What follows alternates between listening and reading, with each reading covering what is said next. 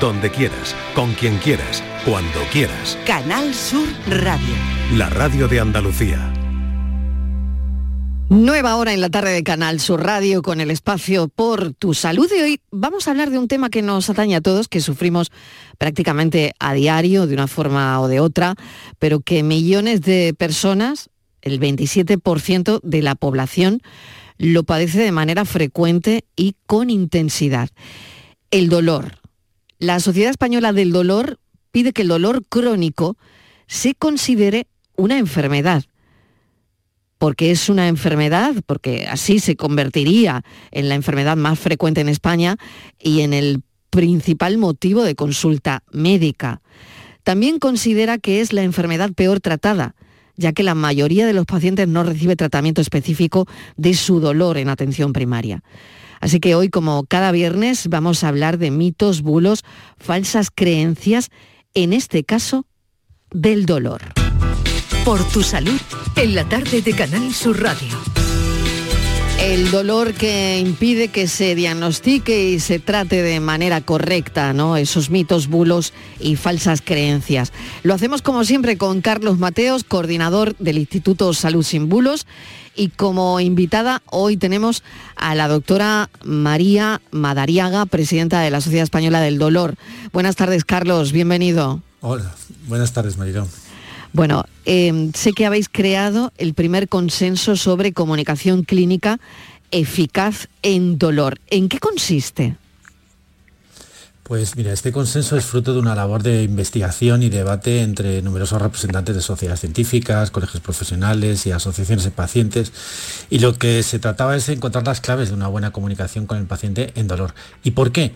Porque hemos comprobado que una buena comunicación entre profesionales sanitarios y pacientes puede reducir el dolor crónico un 20%, mejorar la movilidad un 25% y reducir, la ansiedad un 25%. En cambio, una mala comunicación con el paciente ocasiona costes al sistema sanitario, abandonos del tratamiento, visitas repetidas a consultas y denuncias.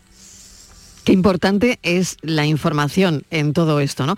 Y Carlos, ¿a qué conclusiones habéis llegado, ¿no? ¿Cómo puede mejorarse eh, la comunicación entre el profesional sanitario y el paciente? Porque sabemos que se puede, pero ¿cómo? Sí, pues la verdad que hemos encontrado numerosos estudios, y así también pues, nos lo han refrendado los expertos en su práctica, que es muy importante escuchar a los pacientes, conocer sus inquietudes, saber explicar de manera comprensible las diferentes opciones de tratamiento y hacer partícipe al paciente en la toma de decisiones. Comunicar de manera empática, respetar la privacidad y también, por supuesto, orientar al paciente sobre fuentes fiables para evitar caer en la desinformación. Claro, porque aquí tienen eh, que ver mucho los bulos, aparecen los bulos. Eh, en este caso hay muchos también relacionados con el dolor, ¿no? Y la comunicación, bueno, al final es verdad que es como si se interrumpe esa comunicación cuando aparece un bulo, ¿no? Mm, sea entre profesionales sanitarios o entre profesionales sanitarios y pacientes, ¿no? Que es a lo que nos estamos refiriendo. Pues sí, exactamente. La verdad que a mejor comunicación, menos probabilidad de que el paciente se crea los bulos, porque quien va a confiar es el profesional sanitario, no en doctor Google, en doctor Alexa o en la inteligencia artificial. Pues vamos eh, a entrar de lleno en esto. Por supuesto, siempre, siempre, siempre acudir a fuentes fiables, como decimos y no nos cansamos de decir en el programa, a nuestro profesional sanitario cercano para que nos oriente. ¿no? Y en esa labor de orientación, hoy tenemos con nosotros, como había anunciado, a la doctora María Madariaga, presidenta de la Sociedad Española del Dolor. Doctora, muy buenas tardes, bienvenida. Buenas tardes, Marilo. Muchas gracias por la invitación. Muchas gracias, Carlos, por también por tratar con nosotros para esta entrevista. Gracias a todos por haceros eco de, de esta lacra realmente. Marilo, lo has contado muy bien. Mm. Me gustaría empezar mm, también esta charla con, un tema que ha estado, está en todos los medios de comunicación ahora mismo en los últimos meses, es el fentanilo, un fármaco para el tratamiento del dolor del que las autoridades sanitarias en Estados Unidos han levantado la voz de alarma por su abuso y porque estiman que ya ha provocado 70.000 muertos por sobredosis solamente en el 2021. Lo llaman la droga zombie porque se deja de sentir dolor, pero sus efectos secundarios pueden ser letales, muy letales, sí se abusa de él y en caso de sobredosis, por supuesto, ¿no? España ahora mismo ocupa el cuarto lugar en los países desarrollados en cuanto a consumo de esta droga. Detrás está Estados Unidos, Alemania y Reino Unido, eh, según el informe de edades. Adelante. Sí, sí, el informe, el informe de edades efectivamente em, eh, habla de que efectivamente la, prescripción de opioides, los, fármacos opioides mayores, como es el fentanilo, de prescripción, que no solo es el fentanilo, hay otros, son la prescripción ha aumentado porque también sabemos que los pacientes se quejan más de dolor eh, porque tienen más dolor. Claro, no es que se quejen porque les apetezca, se quejan porque les duele más y lo reportan más, que eso es una muy buena noticia. Que haya una mejor atención al dolor y que haya más prescripción de analgésicos. A ver, no, no es lo ideal, claro que no, tenerse que tratar con un fármaco y menos aún tan potente como un opioide. Pero lo que quiere decir es que el dolor tiene interés, que los, que los profesionales de la salud, concretamente los médicos, que en España de momento somos los, los que prescribimos, Em, pues estamos atentos al dolor y pues indicamos un tratamiento si es innecesario con un opioide potente para, para determinados tipos de dolor, pero no hay que confundir. Una cosa es que los opioides de prescripción se haya aumentado la prescripción en nuestro país, como efectivamente en Reino Unido, en, en Alemania y en otros muchos países de nuestro entorno de Europa. Y otra cosa es la droga de abuso. Para que te hagas una idea, Marilo, sí. fentanilo es tan potente como lo era la heroína, el caballo de los años 80, que nos es tan familiar. Pero este fentanilo que se utiliza, que, se, que digamos que es una droga de abuso eh, en todo el mundo, pero especialmente hay una terrible pandemia de consumo inapropiado, de consumo abusivo en los Estados Unidos, no necesariamente se hace a través de los opioides de prescripción, porque en este país están cada mm. vez más restringidos, incluso para los pacientes que los necesitan, que ese es el gran drama que a partir de una prescripción demasiado abierta... Se necesita visado y todo eso, ¿verdad, doctora? Pues en mira, en los Estados Unidos mm. en eh, directamente está penalizado. O sea, directamente está penalizado en los tratamientos incluso a corto Cuando hay mucha gente que lo necesita de verdad, es decir... Efectivamente. Entonces, es verdad que tienen un problema de abuso con eso, pero este abuso es de esa droga que se encuentra, que los que las personas se encuentran en el mercado negro, mm. como se encontraba en los años 80 la heroína, por ejemplo, u otras drogas de consumo. Es verdad que en los Estados Unidos, eh, a primeros de los años 2000, a 2010, ya, entrado los años 2000, hubo un inicio del consumo de opioides de prescripción de manera fraudulenta por personas que utilizaban prescripciones ajenas, familiares, amigos, de gente que tenía esa medicación, a partir de ahí se enganchaban y ya pasaban al mercado negro. Hablo de Estados Unidos, Canadá, ¿vale? Entonces, en España, ¿esto pasa? Hombre, puede pasar, por supuesto, yo no tengo la certeza absoluta de que no vaya a pasar. Esto no llegue, ¿no? O que no haya casos. Lo que ocurre es que en España el fentanilo de prescripción, como la morfina, la oxicodona, la buprenorfina, el tapentadol, todos estos fármacos analgésicos tienen un control muy riguroso. ¿Por qué? Pues porque lo tenemos tenemos una trazabilidad de la prescripción, tanto la medicina pública como la medicina privada y responde un médico con un número de colegiado, con una dirección y un número de teléfono, porque hay que poner tu número de colegiado, tu número de teléfono y cuánto tiempo necesita ese paciente la prescripción. Y además, como digo, esa trazabilidad hace que no haya múltiples prescriptores, que es una manera de perder el control, ¿no? Múltiples prescriptores a lo largo del tiempo. A ver, puede ocurrir, podría ocurrir, son fármacos que mm, no nos apetece indicar. Es decir, no es nada que nos guste poner, no es un fármaco de primera elección para un dolor crónico, ningún opioide, ni los opioides mayores más potentes como es el fentanilo, ni los opioides menos potentes. No nos encanta ponerlo, pero a veces hay que ponerlo porque la intensidad del dolor nos, nos obliga a hacerlo y el paciente está realmente muy deteriorado por ese dolor, ¿no? Y hay que decir que ese consumo de fentanilo más elevado está hablando de la, presentación de la galénica transdérmica, del parche, que no es lo mismo. Es decir, la galénica es importante. la, galénica es la vía de llegada del fármaco al cuerpo. Perdona que de vez en cuando meto algún palabra médico. Sí, sí, hay que explicarlo, exacto. Sí. Que estos son los parches, los parches, doctora.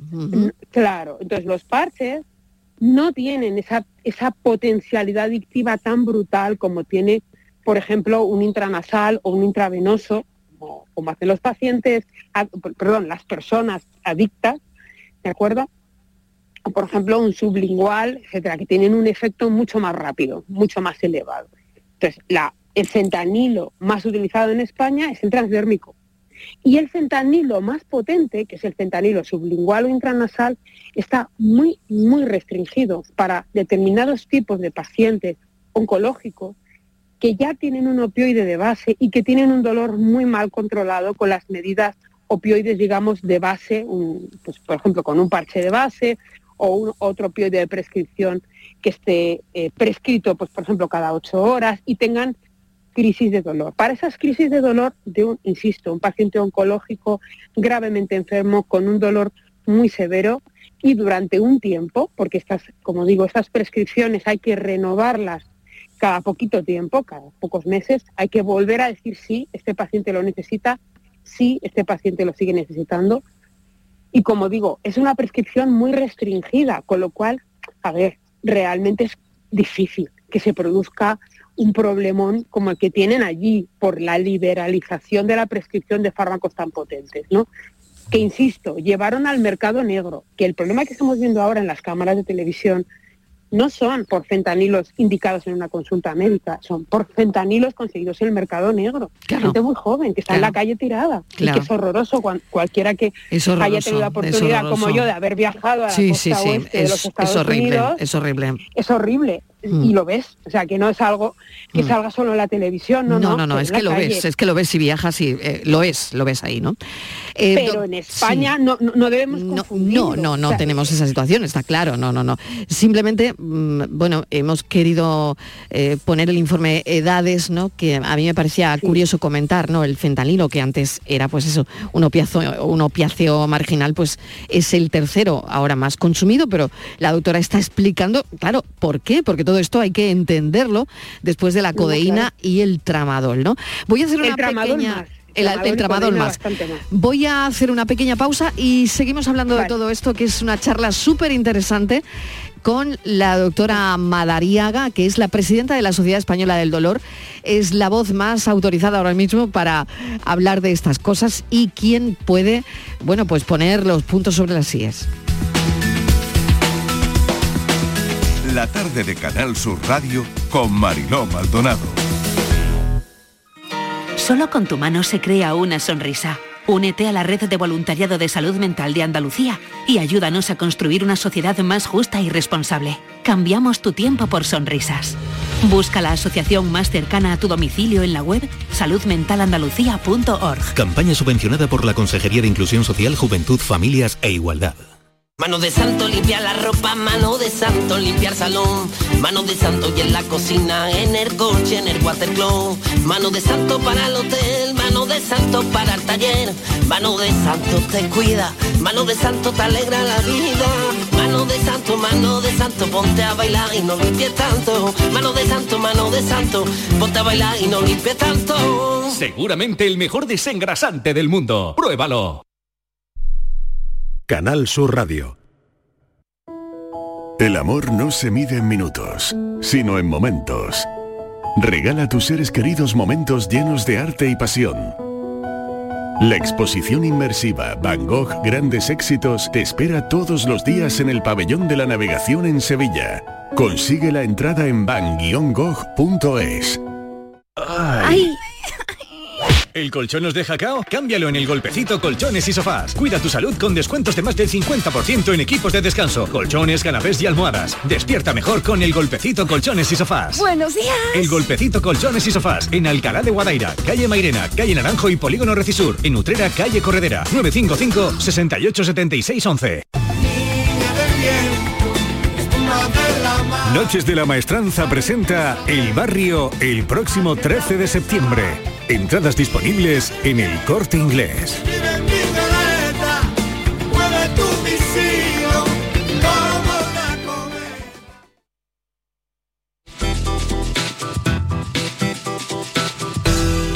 6 y casi 20 minutos de la tarde, analgésicos para el dolor. Estamos hablando de ello con la doctora María Madariaga, presidenta de la Sociedad Española del Dolor, también con Carlos Mateos, coordinador de Salud Sin Bulos. Carlos, no sé si tenías alguna pregunta más. Adelante. Sí. ¿Qué tal, doctora? Pues eh, nada, quería preguntarte si eh, realmente en España hay un problema de automedicación con analgésicos fuertes sin que tengan una prescripción médica. Em, a ver, vale, perfecto, me oís, ¿verdad? Perdonar que me he silenciado antes. Sí. Estoy en, un, en plena reunión, había compañeros saludándome. Em, a ver, sinceramente nadie se quiere medicar. A ver, nuestro problema para nosotros tratar el dolor crónico con medicamentos, porque no nos queda otro remedio hasta que el paciente mejora, eh, no es precisamente una alegría, es un, es un fracaso, pero, pero algo hay que hacer. Y, y, de hecho es el recurso principal que tenemos desde la atención primaria que, que, son, que somos los, yo no soy médico de atención primaria, pero mis compañeros de la atención primaria pues tienen lo primero, pues hacer una prescripción analgésica. Entonces, los pacientes al revés, lo que tratan es de evitar tomarlo, porque además son fármacos que tienen efectos adversos bastante indeseables. Los opioides menores, como el tramadol y la codeína, producen desde la primera pastilla estreñimiento. Y es un estreñimiento que ya que tienes un dolor encima, tener otro problema de salud tan desagradable como no poder ir al baño es como para pensárselo. Y luego hay un porcentaje bastante elevado de pacientes que en las primeras semanas tienen náuseas y vómitos, pero además náuseas y vómitos importantes, vamos, que tienen que dejar de tomar la medicación. Entonces, es al revés, estas medicaciones nadie las quiere tomar. Prácticamente hay que convencer al paciente que para evitar la toma de tanto antiinflamatorio utilice algún analgésico combinado, por ejemplo, tramadol con paracetamol o codeína, paracetamol puntual para momentos agudos de dolor hasta que rehabilite, hasta que mejore un poco, y aquí prácticamente hay que convencerlo. Es decir, es al revés, todo lo contrario. Y nadie quiere tomar esta medicación. Y bueno, y encima con la mala con, todo lo que aparece ahora en prensa, esta mala prensa que tienen los analgésicos opioides, es que ya os digo, nadie quiere tomarlo solamente pacientes que se ven que no tienen otra opción o que tienen un dolor intensísimo que directamente no plantean ninguna pega porque necesitan ayuda. Pero realmente absolutamente nadie lo quiere. todo lo contrario, todo lo contrario. Nadie dice, ay doctora, vengo a que me, renueve el tramadol porque estoy deseando continuar. No, no, no. Es al, al revés, casi hay que como convencer, mira, esto te puede ayudar. Es verdad que tienes que tomarlo con esa prescripción, de esta manera, y si no te sienta bien, volver a la consulta, te quitaremos la medicación, buscaremos otra solución, alguna alternativa. Pero que a nosotros mismos tampoco nos encanta poner opioides menores. Ya no hablo mayores, mucho más, pero menores, como un tramador o una codeína, tampoco nos encanta, ni a los médicos de primaria, ni a los médicos que estamos en unidades del dolor, ni a traumatólogos, ni a rehabilitadores, ni a neurocirujanos, ni a ninguno. Es al revés. Qué interesante esto que, comenta, doctora. En cuanto al umbral del dolor, qué difícil, qué difícil es esto porque todavía no, no se puede medir. Yo no sé si. Mariló, pero no, es que eso no nos lo planteamos. Es que eso, el paciente siempre tiene razón. Es que, vamos a ver, si un paciente llega a consulta con un problema de dolor tan, pues, eh, nunca es un problema de dolor menor que una persona de 53 años deje de trabajar, se coja eh, sus tres días de baja y vaya al médico porque está en un AI, es que está, está con dolor. Mm.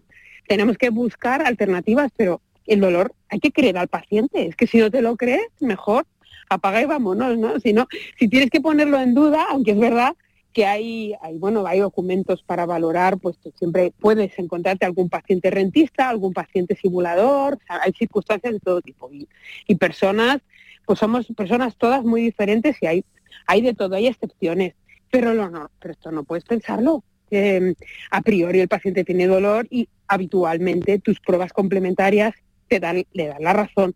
Pero muchas veces las pruebas no te dicen exactamente todo, mm. es sobre todo el paciente el que te lo refiere. Entonces, mm. el, eh, la palabra del paciente es lo que vale aquí. No, ¿sabes? No, no hay otra cosa, no tenemos, y, desde luego que con una buena conversación médico-paciente que antes comentabais con Carlos de Salud Sin Bulos, mm. eh, realmente es así. Es decir, cuando todo el paciente lo conoces, eh, hablas con él, no te digo conocerle de mucho tiempo, hablas con él unos minutos, te haces cargo de la situación, haces una pequeña exploración y ya sabes de qué va. No, que no, no hay que tener un detector de mentiras, no sé si me explico. Perfectamente, doctora, perfectamente. Carlos. Bueno, pues eh, doctora, yo tengo la curiosidad del tema de los deportistas de élite, que se dice que, eh, que tienen más tolerancia al dolor que el resto de la población, porque nosotros estaríamos tirados en el suelo, aullando de dolor, eh, con algún problema que, mm. como que deportistas como Nadal, por ejemplo, son capaces de continuar un partido de tenis mm, a pesar de estar sufriendo y nosotros estaríamos muy mal. ¿no? ¿Es que es su cuerpo que está hecho de otra pasta o es que es su mente? No, es que a veces son las circunstancias que te, que te, ven que te ves obligado. Es como los, los trabajadores por, por cuenta ajena o por cuenta propia. Es que no tiene nada que ver. Una lumbalgia en un paciente que trabaja para sí mismo y que es su propio jefe y que si no trabaja no factura, con medicación va a seguir trabajando. Si tú te puedes permitir el, eh, las, las, oye, pues un, derecho del trabajador, oye, parar unos días porque te duele la espalda, pues oye, aprovechas tu derecho para y ya está. Entonces, evidentemente, los deportistas de élite sufren muchísimo dolor porque evidentemente ese cuerpo está sometido a unas cargas y a un exceso, digamos, de, bueno, pues entrenamiento, son competiciones muy continuadas, poco descanso, mucha competición y evidentemente se lesionan. Y sí, sí, sufren, sufren mucho dolor y además es que em, lo sufren con mucha, con mucho silencio, porque son conscientes de que el objetivo es eh, pues ganar la competición, el no perder el ranking, mantener la actividad física como sea, se someten a tratamientos, pero tratan efectivamente de aguantar el dolor todo lo posible. Sí, sí, así es. Mm. Hay una creencia también, doctora, muy extendida que relaciona el dolor con la recuperación de alguna enfermedad. Em, ¿Qué hay de cierto en esto? Es, es, verdad, porque es que estamos hablando, hay que diferenciar el dolor agudo del dolor crónico, que antes lo habéis comentado. ¿Por qué hablamos de dolor-enfermedad? Pues el dolor-enfermedad es el dolor crónico. El dolor agudo es el más fácil de entender. Es el dolor que dura poco tiempo, dura unos días. Es el dolor que tenemos en la cicatriz de una operación o en un esguince de tobillo, que van a, va a durar como máximo pues el máximo dolor van a ser tres días y el resto de tiempo el dolor va a ir mejorando porque el tejido se cura. Ese es el, dolor inflamatorio, lo llamamos, llamamos también nociceptivo, que es otro palabra médico, hmm. pero quiere decir que es un dolor que es normal, es un dolor no patológico, no es un dolor enfermedad, viene a ser un mecanismo de defensa del cuerpo que te dice no te muevas mucho que tienes una cicatriz aquí donde te han quitado el apéndice, hmm. ¿sabes? O sea, ese tipo de cosas. Entonces, eso el dolor agudo, dolor, digamos, no enfermedad. El dolor crónico es dolor enfermedad, es un dolor que ha pasado de tener ninguna función de alerta, no nos avisa de nada y además nos está amargando la vida, pero no durante semanas, durante años. Normalmente ponemos el límite de tiempo, todo dolor que dura más de tres meses sin mejoría ninguna pasa a llamarse dolor crónico.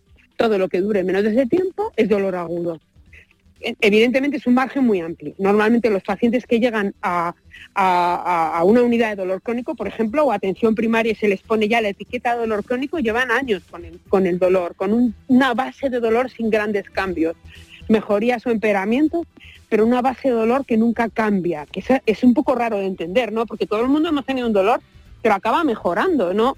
Esto de tener dolor continuo eh, no es algo que no, no nos entra en la cabeza. Pues esto es dolor crónico y en la encuesta del barómetro del dolor, los pacientes entrevistados por teléfono y online, pues, pues eso, hasta casi un 26% de la población española estaba diciendo que sí, que efectivamente tenía dolor crónico, continuo, casi continuo, desde hacía tres meses. Lo tengo que dejar aquí. poco ahí tienen dolor. Claro, doctora, mil gracias por habernos acompañado. Habrá que hacer una segunda parte de esto tan interesante como es eh, los analgésicos, el dolor. No, no, interesantísimo. María Madariaga, presidenta de la Sociedad Española del Dolor. Muchísimas gracias.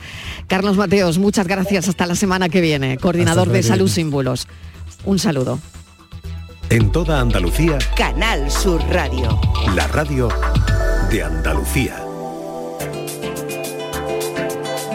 La tarde de Canal Sur Radio con Mariló Maldonado. Y ahora con destino a Andalucía. ¿Dónde se encuentra Eduardo? En Fitur, desde donde nuestro compañero Fitur, eh, Eduardo Ramos, nos va a contar las propuestas y novedades que presenta nuestra comunidad en este evento referente del turismo mundial. Eduardo, hola, ¿Cómo va la feria de turismo? ¿Qué, tal, Mariló? Muy buenas tardes. Pues efectivamente estamos en Madrid, desde donde el miércoles se está celebrando la Feria Internacional de Turismo, FITUR, y en Destino Andalucía esta semana vamos a explicarle algunas de las propuestas que los destinos andaluces han hecho estos días en la capital de España. Las previsiones que tenemos para 2024 en cuanto al turismo en Andalucía son muy positivas. Ahora se lo contamos. En Canal Sur Radio y Radio Andalucía Información, Destino Andalucía, con Eduardo Ramos. Conoce tu tierra, descubre Andalucía. Como decíamos, el miércoles ha comenzado en Madrid la edición número 44 de FITUR, el evento más importante en nuestro país relacionado con el turismo. Los próximos minutos vamos a contarles cuáles son las previsiones para este 2024 que se tiene en cuanto al turismo en nuestras ocho provincias de la mano de una de las empresas más importantes de nuestro país, Atrápalos, que lleva 20 años trabajando y que conoce cómo consumimos el público nacional y cómo visitamos nuestra tierra. A continuación les vamos a hablar de una empresa sevillana, Cover Manager, que trabaja a día de hoy con más de 14.000 restaurantes de todo el mundo, 400 de ellos estrellas Michelin y que ha pasado de 30 a 200 trabajadores en poco más de tres años. El talento llevado sin duda a su máxima potencia. Además nos vamos a ir hasta la bellísima localidad de Barbate, un lugar precioso y maravilloso que visitar, que conocer y que redescubrir y vamos a comenzar este programa hablándoles de innovación, de turismo y de Andalucía. Comenzamos. Destino Andalucía. Sin duda la innovación es una herramienta que es o que debería ser muy utilizada por todos los destinos, por todas las empresas y por supuesto también por nuestra comunidad autónoma para tratar de llegar a más público de una forma mucho más especializada y mucho más concreta. De este tema sabe mucho nuestro próximo invitado que se llama Adrián Gómez, que es director de innovación de Turismo Andaluz. Adrián, ¿qué tal? Muy buenas. Muy buenas, un placer. Cuéntanos un poquito. En primer lugar, quería preguntarte el, stand de, Fitur, los que llevamos ya varios años viniendo, hemos notado un cambio radical de cómo era hasta el año pasado hasta este año, con espacios más diáfanos, más abiertos. Cuéntanos un poquito, para aquellos de los que no pueden ver, lógicamente, cómo podíamos definir este espacio y por qué lo habéis hecho así. Pues yo creo que es un espacio súper dinámico, es un espacio que tiene a la tecnología como punto principal de personalización lo que hemos buscado con grandes pantallas, muchos píxeles aquí coordinados y mucho audio, es que, bueno, que sea más que un stand, que es una experiencia. Eh, la forma en la que está pensado el stand, desde su entrada, donde vemos a los destinos, una parte mucho más de branding, hasta conforme vas adentrando tener el stand y llegas a ese final con la parte de las empresas, ¿no? Un poco esa parte de conversión. Se parece un poco a una tienda de Apple, ¿no? Desde que entras y ves los móviles al principio hasta que llegas al final ya a, cerrar los acuerdos. Yo creo que hemos intentado poner todo nuestro esfuerzo, talento en hacer un, un feature que vaya cambiando día a día, que vaya cambiando para las necesidades de cada área y la tecnología ha sido el gran aliado en esto, es la gran apuesta de este año. Cuéntame un poquito, cuando se habla de, innovación, eh, lógicamente entendemos los cambios cómo van evolucionando, ¿no? Me acordaba hace, no tanto del metaverso, ahora estamos ya con la inteligencia artificial, hay que estar súper actualizado para, para, ir aprendiendo lo que hay y poder adaptarlo en este caso a una cosa tan específica como turismo andaluz, ¿no?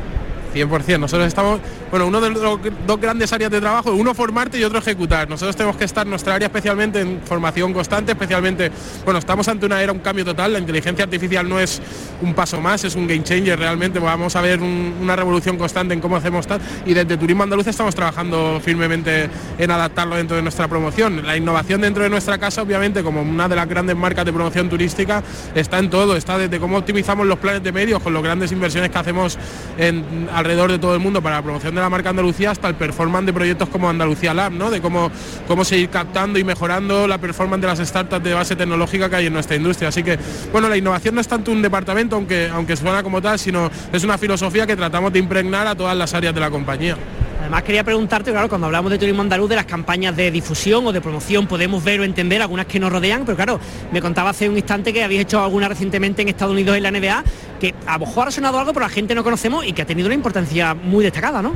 Sí, yo creo que estamos, bueno, creo que por primera vez, no por primera vez, o bueno, sí en este caso muy, de, forma muy, muy, que creemos mucho en ello, estamos cogiendo Andalusian Crash como el gran motor de comunicación, ¿no? Y lo que estamos innovando realmente es en esos formatos donde estamos lanzando este mensaje al mundo, ¿no? Que Andalucía te rompe. Estamos poniendo el foco en mercados de larga distancia, especialmente mercados como Estados Unidos y China, donde nuestro brand awareness como marca no es tan alto como es en el mercado nacional y donde tenemos que ser muy disruptivos en cómo nos acercamos. La NBA es una herramienta más de acercarnos a un público y de, explicarle que, este espacio que se llama Andalucía y que a lo mejor no conocen, pues les va a romper, ¿no? Entonces hemos estado en esta, durante estas navidades tanto en la NBA como en Twitch, como en un montón de soportes, especialmente en la zona de Nueva York y, alrededores, que es donde tenemos bueno, esa conexión directa, ese vuelo directo en Nueva York-Málaga, que tan importante es para nosotros y que ese es el espacio donde queremos seguir impulsando y bueno, pues estamos intentando eso, abrir nuevas fronteras, nuevos soportes, no estar solo en la prensa, sino estar en mucho más, que es importantísimo y es uno de nuestros pilares, pero estar en, muchos más soportes orgánicos de la audiencia, en especial en estos mercados. estoy pensando, claro, con unas cifras turísticas como el año pasado en Andalucía, que se rompieron, ¿no? Andalucía te rompe, se rompieron todos los, los parámetros en todas partes. Imagino que también ya se trata no solamente de numéricamente traer más gente, sino buscar gente con un perfil, una calidad para otra época del año, con otros públicos, con otros bolsillos que puedan interesar para nuestra tierra, ¿no? Claro, 100% ese es el objetivo. Todo lo que estamos trabajando en la vinculación de la marca Andalucía con la cultura, la vinculación de, esos espacios, esas experiencias que puedes vivir durante todo el año en rincones tan, tan poliédricos como tiene nuestra tierra, es el foco de la promoción turística de la marca Andalucía. Obviamente nos vanagloriamos y estamos súper felices de tener grandes destinos que tienen un grado de ocupación altísimo durante, durante, durante mucho tiempo, pero nuestros retos van mucho más allá. Entonces esa descentralización, esa búsqueda de nuevas oportunidades de mercado es donde estamos poniendo todo nuestro esfuerzo.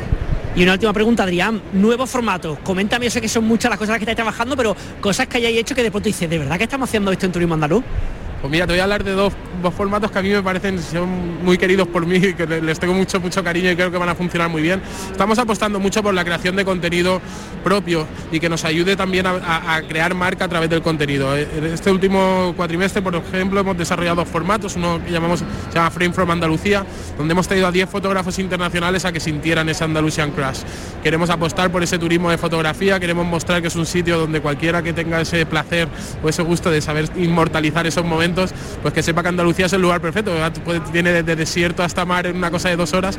Recuerdo muchos de estos fotógrafos que vinieron, que son estadounidenses, empezaron con miedos y terminaron abrumados. Decían, no me puedo creer que en dos horas en coche, que en mi estado no he, pasado, vamos, ni, ni, la entrada al pueblo, eh, eh, aquí he pasado un desierto, una playa y estoy prácticamente en shock. Luego otro formato muy interesante es No Ni Nada, un formato que hemos lanzado con redes propias, con un canal propio, vamos a meter mucho cariño este año, donde hemos traído influencers de diferente índole a que trabajen. Hemos traído a tres influencers, cada uno por provincia, que sientan su Andalusian Crash eh, dentro de nuestro territorio. Así que nada, pues vamos a seguir por esa línea, seguir apostando por la creación de contenido y, yo creo que va a ser un, un, gran bastión en el año 2024 para la marca Andalucía. Pues Adrián Gómez, mucho éxito para tu trabajo, que será sin duda para esta tierra. Un saludo. Muchas gracias. Turismo viajes, ocio, excavadas. Destino Andalucía.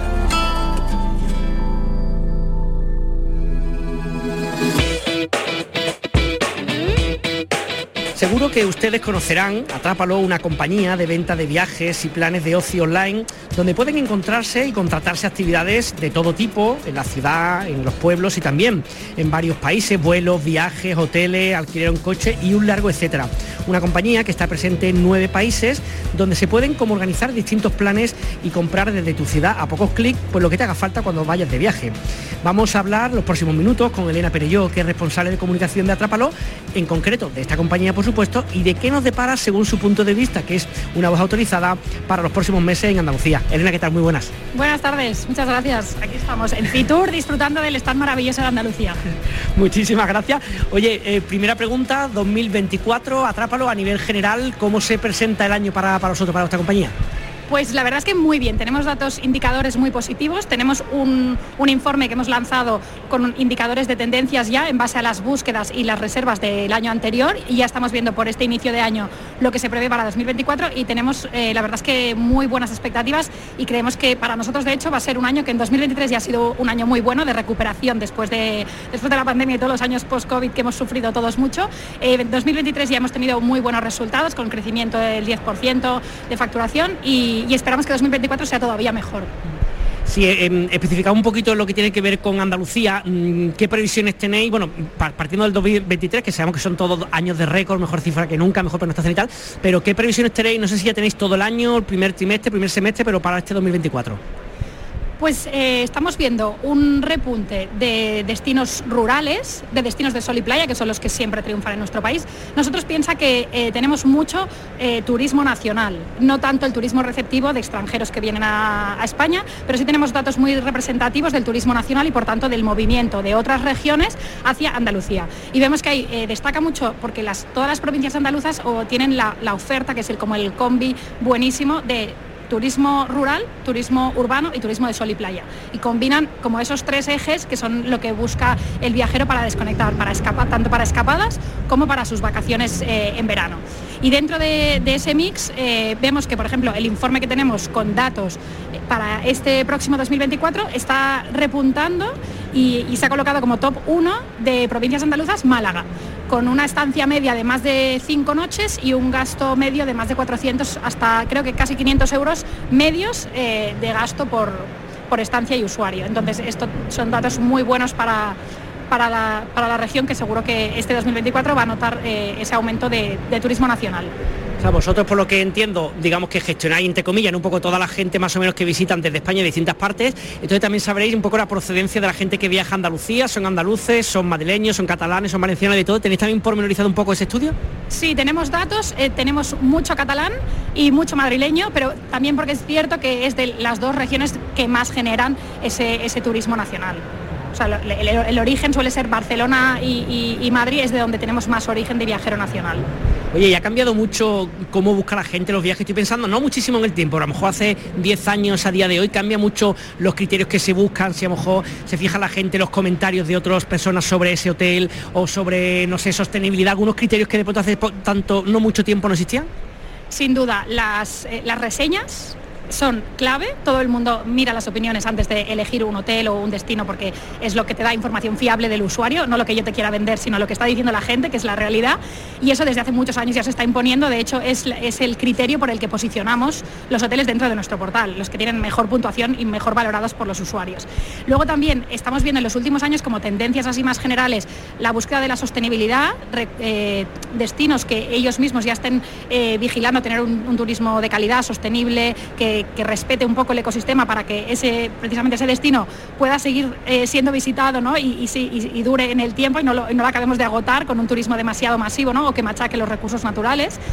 Y luego también eh, este último año que ha sido el, digamos, el, tema del año, la inteligencia artificial, que nos está sirviendo sobre todo eh, tanto a nosotros como, como agencias como a los propios destinos para optimizar muchos procesos, para personalizar las rutas, por ejemplo, para ofrecer una experiencia mucho más personalizada en base a las búsquedas. Piensa que nosotros manejamos muchísimos datos de usuarios que llevan más de 20 años, nuestro portal tiene más de 20 años, lleva más de 20 años haciendo búsquedas y vemos cómo evoluciona, qué es lo que priorizan, el gasto medio, el tiempo medio de estancia en sus viajes y ahí vamos, vamos recogiendo toda esa información que nos va dando como esa, esa, ese big data que nos permite hacer predicciones y optimizar cada vez que entra un, un usuario a nuestra web ya dirigirle por el, por el recorrido que, nos puede dar mejores resultados, ¿no? que, nos permite optimizar todo ese proceso de compra.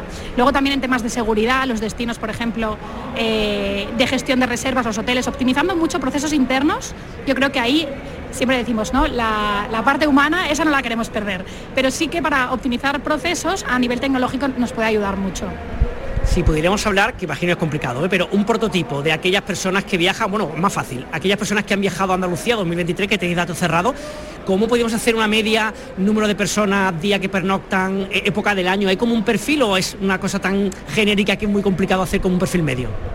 Es muy complicado, pero es cierto que Andalucía, dentro de ese perfil que, te decía, que tiene un poco de todo, destaca, al menos en nuestro caso, lo que nosotros vemos de nuestras reservas destaca muchísimo en verano. Es el turismo de sol y playa, eh, ahí lo revienta. Entonces yo creo que ahí igual está el 80% de las estancias eh, que enviamos a Andalucía aparte de Málaga que ha hecho referencia, imaginamos, y pensando en verano, estoy pensando, no sé, Costa de Cádiz, Costa de Huelva, Costa de Almería también como lugares importantes de recepción de turistas, ¿no? Desde luego. Y también estamos viendo que hay muchos reclamos, que ya cada zona está creando como sus propios reclamos más allá del sol y playa por festivales, eh, reclamos culturales, eventos corporativos. Málaga, por ejemplo, destaca mucho por, tema de negocio. Entonces hay muchos otros reclamos culturales y, de otro tipo y sociales que, permiten desestacionalizar un poco el sol y playa y también tener ese, otro espacio de, atracción turística. Y después la pregunta del millón, ¿se puede morir de éxito? ¿Puede haber tanta gente hoy cada año, por lo menos en Málaga, en Andalucía, cada vez que son más visitantes y tal? ¿Va a llegar un momento que no se va a caber, entiéndeme en el buen sentido de la palabra? ¿O cómo, cómo se puede gestionar un poco que la gente vaya a turismo al lugar, que esté a gusto con la gente de allí y que no esté saturado? Desde luego, ese es el gran reto, porque ya llevamos años diciendo que, cada vez, ¿no? Año de récord, año de récord, año de récord, y decimos, bueno, en algún momento aquí no vamos a caber.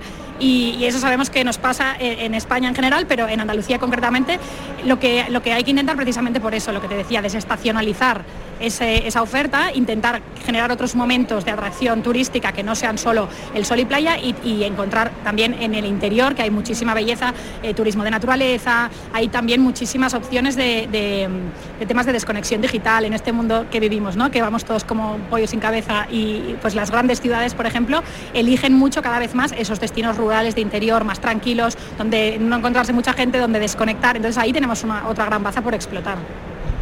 Pues Elena Perello, responsable de comunicación de Atrápala, muchísimas gracias por estar con nosotros y hacer nuestra radiografía un poco de Andalucía para los próximos años. Pues gracias a vosotras, enhorabuena y eh, todos Andalucía este año. Pasajeros con destino a Andalucía, embarquen por puerta número uno Ubicado originalmente en la ciudad de Sevilla, pero a día de hoy instalado en más de 50 países, Cover Manager es una empresa, un partner tecnológico líder en la industria de la hospitality, proporcionando una gestión integral de ventas y relaciones con clientes.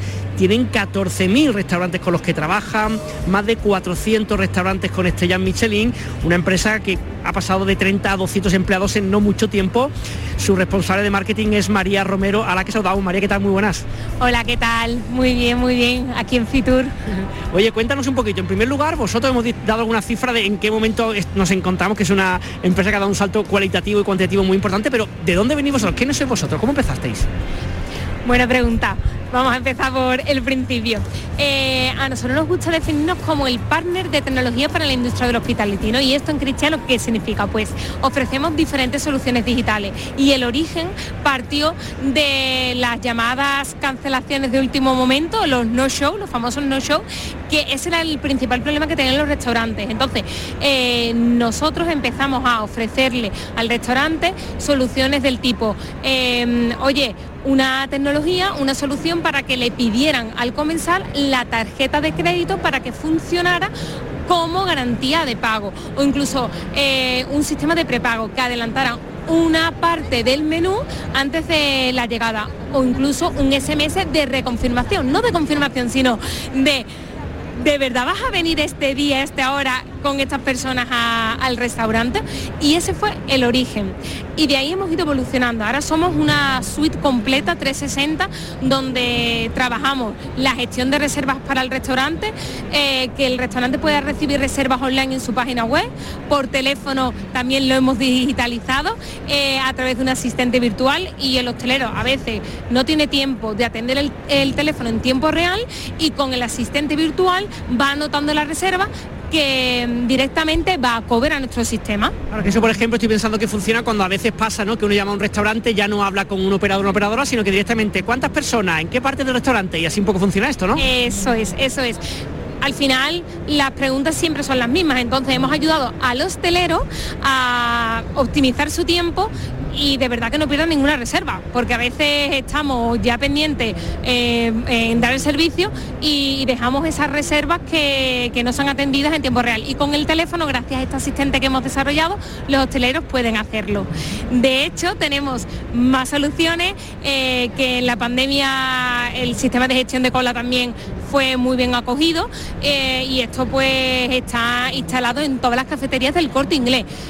tú llegas, hay una gran cola, no hay sitio, mm, directamente te apuntas en, una lista virtual y cuando la mesa queda libre, el usuario recibe un SMS donde se le dice ya la mesa está libre para, para que puedas ir.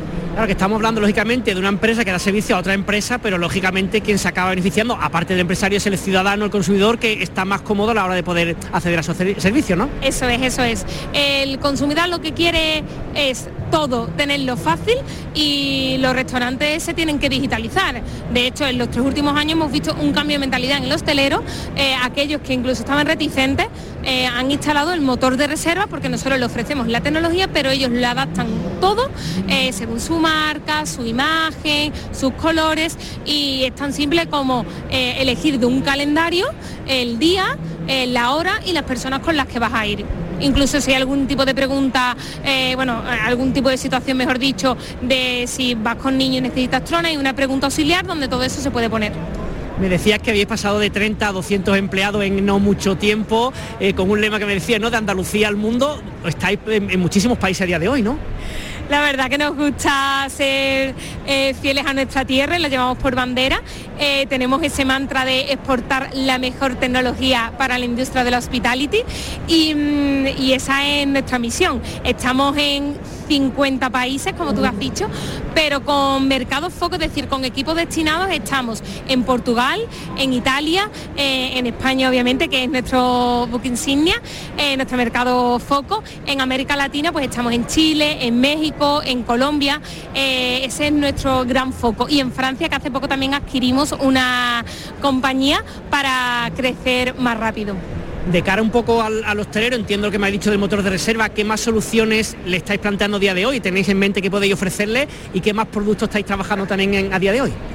Eh, actualmente el hostelero quiere saber más de su cliente. Entonces estamos muy enfocados en el tema del dato. Eh, estamos trabajando en un CRM para que pueda tipificar el cliente, incluso si ve que hay eh, que un comensal se está pasando y está cancelando demasiado la reserva, se le puede poner en blacklist o incluso si es un cliente muy asiduo, es fiel, se le puede mandar campañas personalizadas, darle esa recompensa. Entonces ese es el gran foco que, que tenemos en este 2024 y nuestro gran objetivo, ¿no? el restaurador pueda tener todo en cover y pues de verdad analizar patrones, eh, tener un perfil más exhaustivo de sus clientes. Y última pregunta, eh, María, te iba a preguntar cómo veis dentro de 3, de 5, de 10 años, porque claro, si en 3 años habéis crecido tan, tantísimo, imagino que vuestras previsiones entiendo que son, bueno, consolidaros por supuesto que entiendo que lo estáis, y sobre todo de seguir creciendo, ¿hacia dónde y para qué? Esa es una buena pregunta porque yo creo que tenemos que hacer todavía muchas, muchas cosas y, todo nos parece poco. Y, mm, queremos seguir eh, explorando y conquistando nuevos países. Entonces, dentro de 10 años no sabría qué decirte porque vamos tan acelerados que para nosotros un año es como si pasaran cinco. Entonces sí que queremos eh, seguir exportando esa tecnología a diferentes países ya con equipos dedicados y sobre todo desarrollar un producto donde la tecnología no exista, que el hostelero sienta que no está trabajando con un programa informático o, tecnológico, no hablamos de software, sino que todo sea tan sencillo que, que lo pueda hacer en su operativa de manera rápido como enviar un WhatsApp, ¿no? que actualmente ya el WhatsApp se ha interiorizado y es la manera de comunicación y lo que queremos es convertirnos en el estándar de tecnología, eh, siendo ese partner que crece junto al restaurante. Pues nada, la verdad que muy orgulloso de una empresa andaluza, sevillana en este caso, ¿no? Originalmente desde allí, que desde nuestra tierra llega a todas partes. María Romero, responsable de marketing de Cobre Manager, muchísimas gracias y muchísimo éxito para los próximos años. Muchas gracias. Turismo, viajes, ocio, escapadas. Destino Andalucía. Sin duda en Fitur son muchísimos los municipios de toda Andalucía, empresas, destinos que vienen a promocionar las bondades que hay en cada una de nuestras ocho provincias y como no podemos elegir, pero sí tenemos nuestras preferencias, nos hemos venido hasta la zona de Cádiz, específicamente al municipio de Barbate, que este 2024 se propone superar la afición. Con la mirada puesta en la vanguardia del turismo y la innovación, el municipio barbateño trae a Fitur una propuesta que definen como audaz, como futurista, con un vídeo que sirve para promocionar toda, digamos, todos los encantos que tiene este, este espacio. Tenemos al alcalde de la localidad Miguel Queta. Buenas tardes. Hola, buenas tardes Eduardo y a todos los radio oyentes de Canal Sur. Cuéntanos un poquito, Barbate, en primer lugar, hablando de aquí de Fitur, ¿qué es lo que traéis, qué ofrecéis un poco para aquellas personas que pasen por aquí? Bueno, un poco la, exclusividad ¿no? de, tener parques naturales eh, pegados al municipio, eh, de tener unas marismas espectaculares, de tener unas playas eh, maravillosas, de, arena fina. y blanca, de tener muchísimas, tenemos ocho, playas diferentes, desde Zara de los Atunes hasta Zahora, pasando por Caños de Meca, 25 kilómetros de costa maravillosa, con acantilados y con playas muy, muy, muy limpias y muy bonitas. Y, una gastronomía espectacular, que, te voy a decir que cada vez con más cocineros y más gente que que están en el mundo y vuelven, se forman y vuelven a la localidad para montar negocios y darle una, gran, el caché, ¿no? porque tener una buena materia prima como el atún rojo salvaje de Almadraba, que prácticamente es genuino de nuestra localidad, porque casi todo se manufactura ahí. De hecho, traemos a una muestra a, Fitur para que lo puedan degustar también los, visitantes.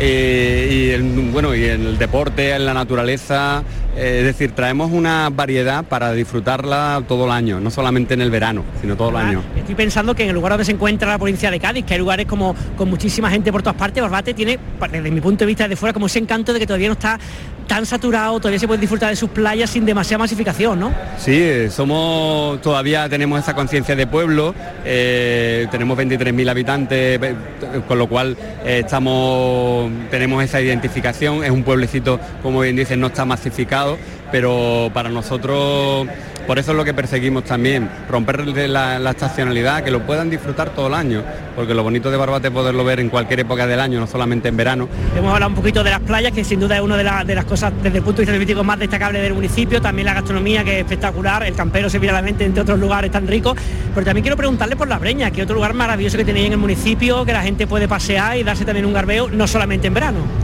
Sí, bueno, y además con carriles bici que se han hecho ahora, que hemos comunicado con la Junta de Andalucía una inversión muy importante para comunicar Sahara de los Atunes con Barbate, Barbate con Caños de Meca, con Zahora, estamos conectados eh, y pueden disfrutar de la Bereña eh, a pie, que es lo suyo, por los acantilados y demás, pero y por las playas, pero también disfrutarla por la, por la, por los carriles bici que tenemos tan maravillosos.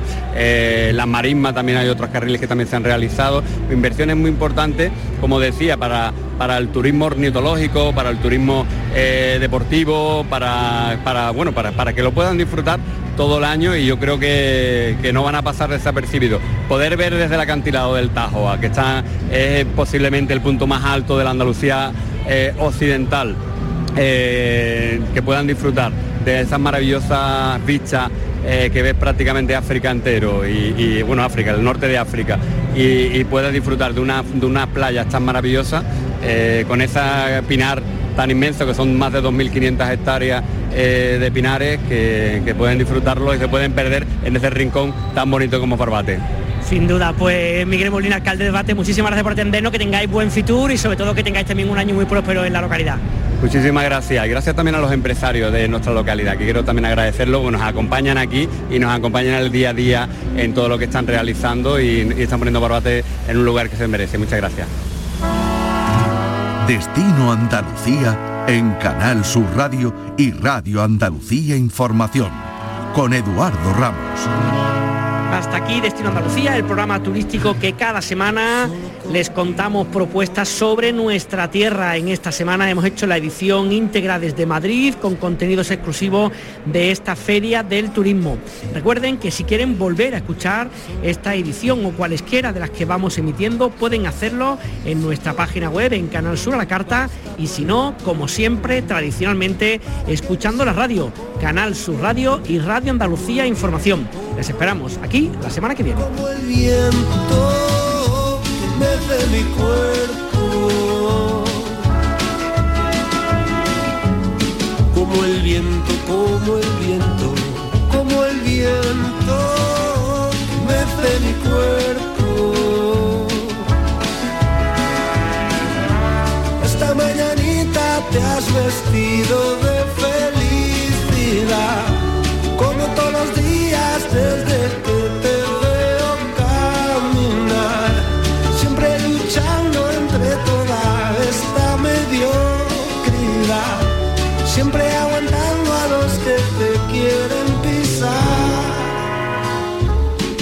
contigo. Solo soy feliz si yo te miro, basta tu aliento. Me sienta como el viento, solo contigo. Solo soy feliz si yo te miro, basta tu aliento para que me sienta como el viento, como el viento, como el viento, como el viento que mece mi cuerpo. Como el viento, como el viento,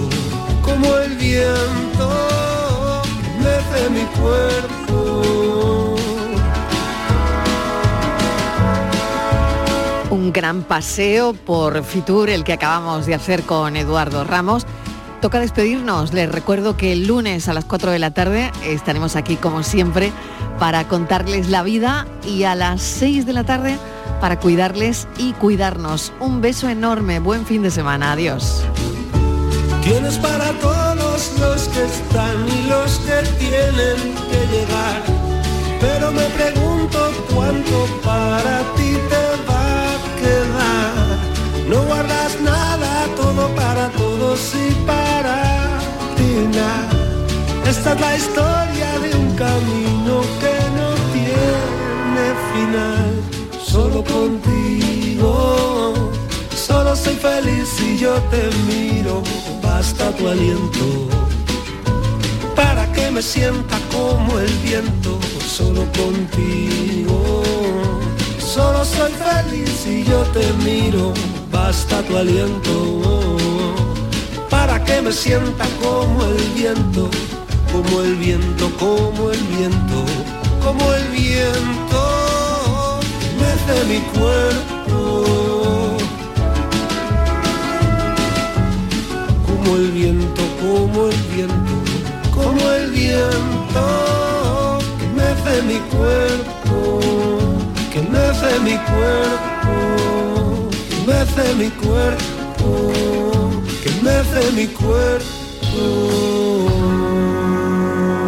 La tarde de Canal Sur Radio con Mariló Maldonado. También en nuestra app y en canalsur.es.